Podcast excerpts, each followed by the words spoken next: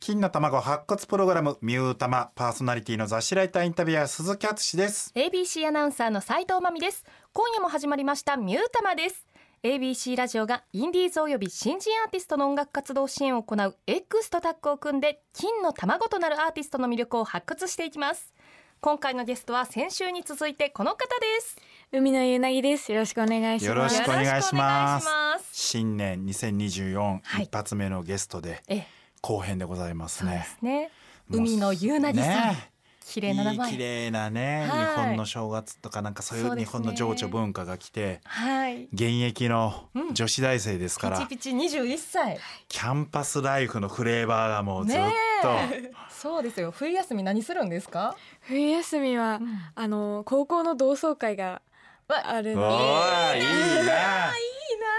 あそっかもう二十歳過ぎてるからね、はいちょっとねあーそういうおそっか酒もたしなめるしねあコロナあったからなかなかできなかったんじゃないですか。そうですね。うん前の成人式の時にやるはずのうをんうん。延期して、あそうか一年明けてはいやっと会える。はわいいいわ。建築の話めちゃくちゃ聞きたいもんな そうですよね大学で建築学部。はい建築図面とかなんかね図面話めっちゃ物差しどう使うんかとかめっちゃ聞きたいですよ聞きねたい。コンパスとかね何作ったか聞きたい。あー聞きた何階建てか聞きたい。いねえうん。何何今までで一番これはうまくいったなっていう図面ありますか。どんなんやったんですか。普通の家はで2階建て、ええほうほう模型作るの大変なので、ねやっあぱ回数低い方があそおっーか図面とかも楽にできへるんじゃないかなえとなる思ほっどて。こだわりはどこやったんですか。まあちっちゃい狭い家なんですけど。うん住宅街の中の家に、の2階に縁側を作るっていあうーえテーマ斬に新やってみました。いいいいななああれちょっと待ってもうオープニングの音楽止まっちゃおっ前たこれあ の西田敏行さんと菊池桃子さんがナレーションやってる 違います人生の楽園じゃなあい違うんでですすか違いますえ田舎のいい建築とタンかタンタンタンタンじゃないですももちゃん 今日はゆなぎちゃんがね違いま建物作ってくれ て同窓会に行ってきたよ絶妙に似てないはいできないすじゃ違うんですかそういう番組曲行じゃなかないいとですいけないんですあよ曲行こうそうなん曲行きまでしすょうよ海野さんの素今敵週なも曲がねありよろましすくかおら願いしますじゃあ、はいお今願いします週のオープニングナンバー、はい海野さんお願いします海の夕凪でオセロ。私を構成する5枚ワタファイブ一昔前に SNS でよく見た自分が影響を受けたアルバムを上げてアップする私を構成する9枚これをオマージュした私を構成する5枚略してワタファイブ番組の尺上9枚は多いので5枚にしてゲストの音楽的ルーツを掘り下げていきますはい先週はねマカロニ鉛筆のね、はいえー、あの名曲をね春の嵐、えーはいうん素晴らしかったですけど、ねえー今週は何を聴けるのかなという楽しみでございますが、はい改めてまた曲紹介を、えーお願いしたいと思います。あえーじゃあ行きましょうか。1枚目、マカロニ鉛筆の春の嵐。 2枚目、映画始まりの歌のサウンドトラック。 3枚目、テレのクジラの子。 4枚目、小林私の花も咲かないつかの間に。 5枚目。スーパーフライのビューティフル。さあ、え2曲聴けるんですけど、まずは1曲、どれをどれからいきましょうか。まあ、テレのクジラの子。来た。おういいっすね。去年のシンうグル、ん。はいテレさん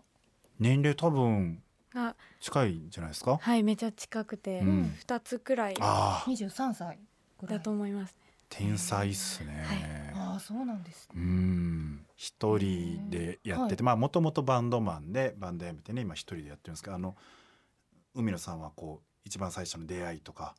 ここがすごいとか、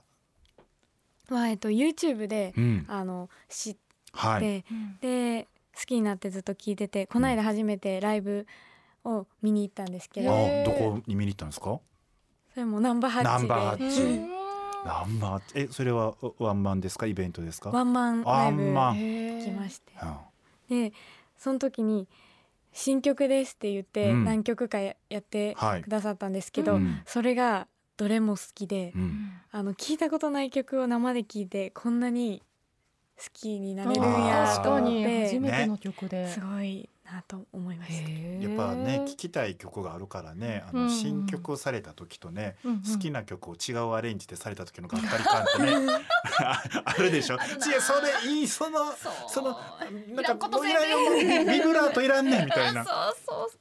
そやっぱそれは本物ですよね新曲やってね、うでうもん僕思いましたけどあの海野さんがいいなと思ったのは今どのエピソードを聞いてもちゃんとライブコンサート行ったってやっぱそうでねす生で聞くっていうのうはんうん今ねもう YouTube で、まあはいサブスクでも全然いいんですけど、うんうんうん生で見るとやっぱ全然また違いますよね。あ生で見たあのテレのあわぼっちゃまはどうでした凄さどうでした、すごいです。あのもう会場全体がうん一つになってるう感がんすごくて、タオルを振るとかではないんですけど、うんコールドレスポンスとかで、もう一体感がすごくて、うんへえなんかすごいベタベタな盛り上げはしないけどなんかね、うんすごい表現力があるはいボーカルで、すごいで別にか体もねそんなにめっちゃ大きいとかじゃないんですけど、華奢な子なんですけどうんなんかすごい巻き込まれますよね、はい聞いてたらね雰囲気がある感雰囲じ気ですか。うん斉藤さんもお初ですもんねお初ですね。てテレちゃん自体がお初だと思いますけどね。じゃあはい。曲紹介お願いしますはい。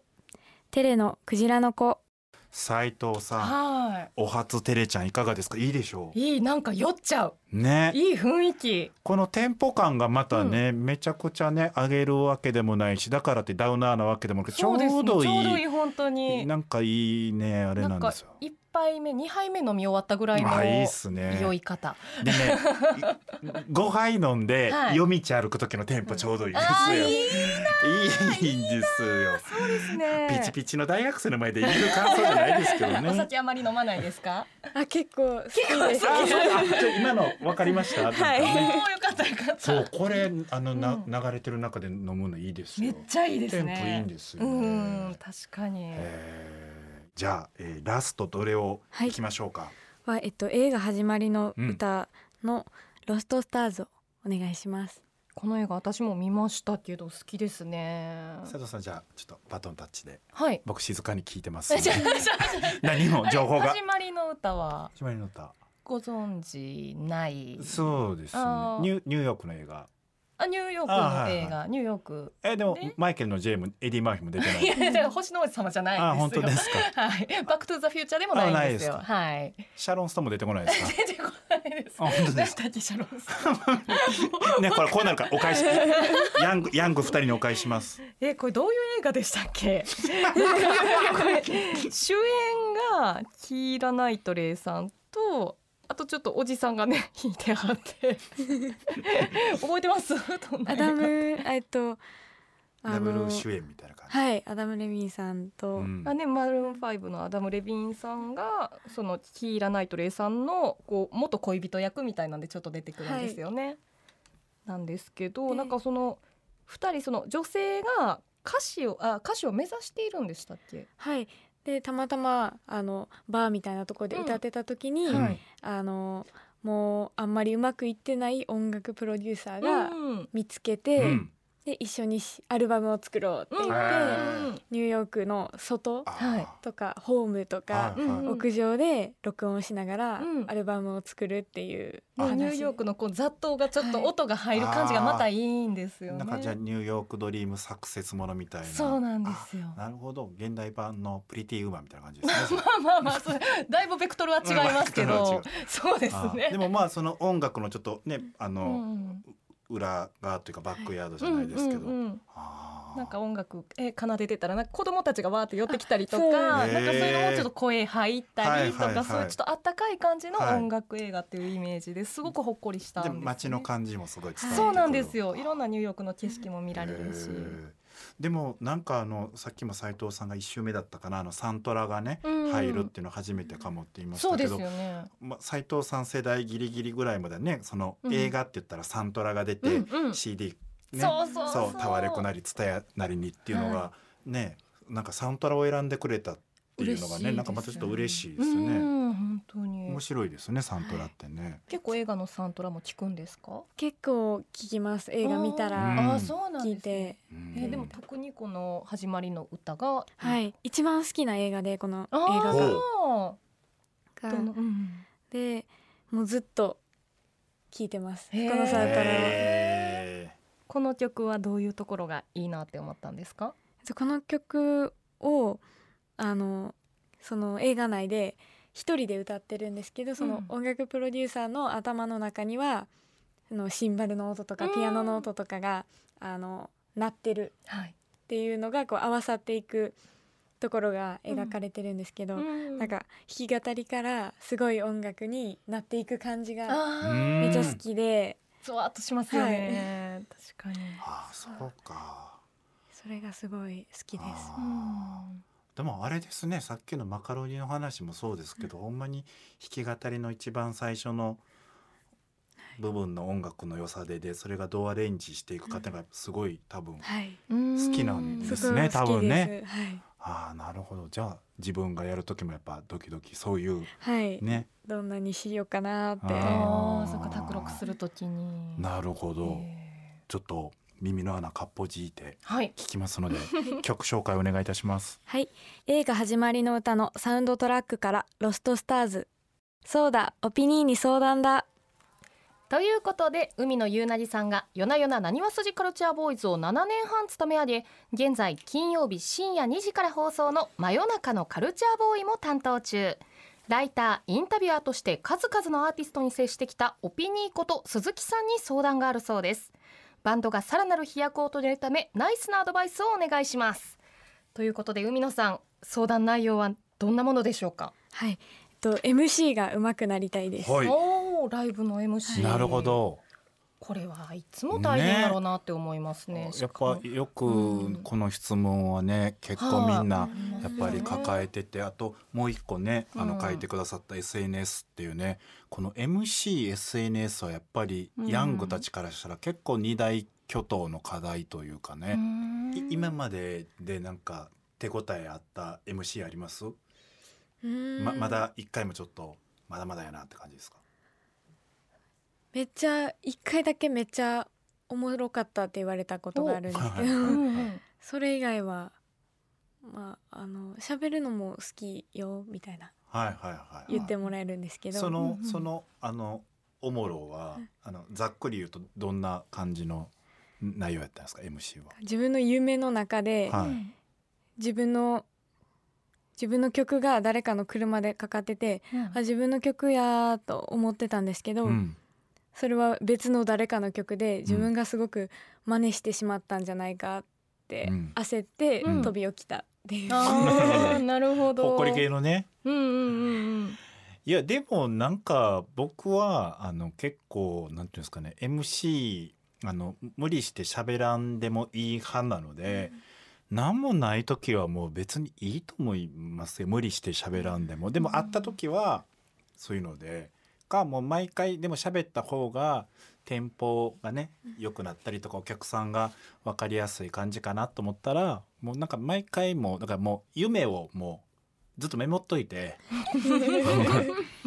もうなんかそうもう海野さんの MC と言ったら「あ来た来た」ってあのいい曲の後の夢漫談みたい な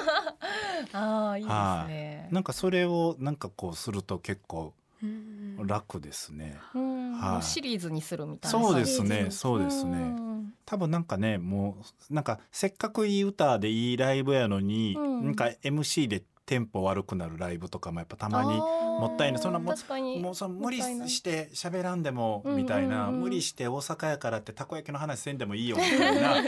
多いんですよ。あでも逆に言うとその大体あの東京とかから来た人たちってたこ焼きの MC で滑る人が多いんですけど、ーでもそこに気づいてそれをやり続けて